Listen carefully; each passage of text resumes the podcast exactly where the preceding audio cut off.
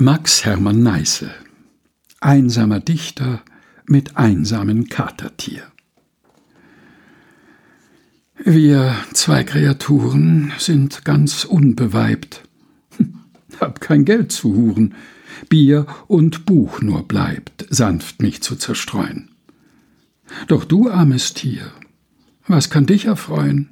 Liest nicht, trinkst kein Bier, nächtlich umgetrieben, mir sehr zum Verdruss, suchst du was zum Lieben.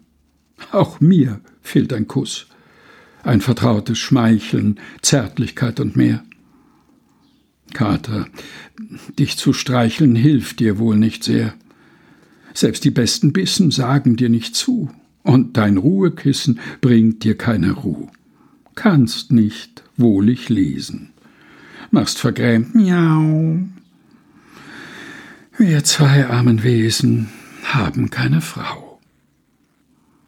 Max Hermann Neiße, einsamer Dichter mit einsamen Katertier. Gelesen von Helga Heinold.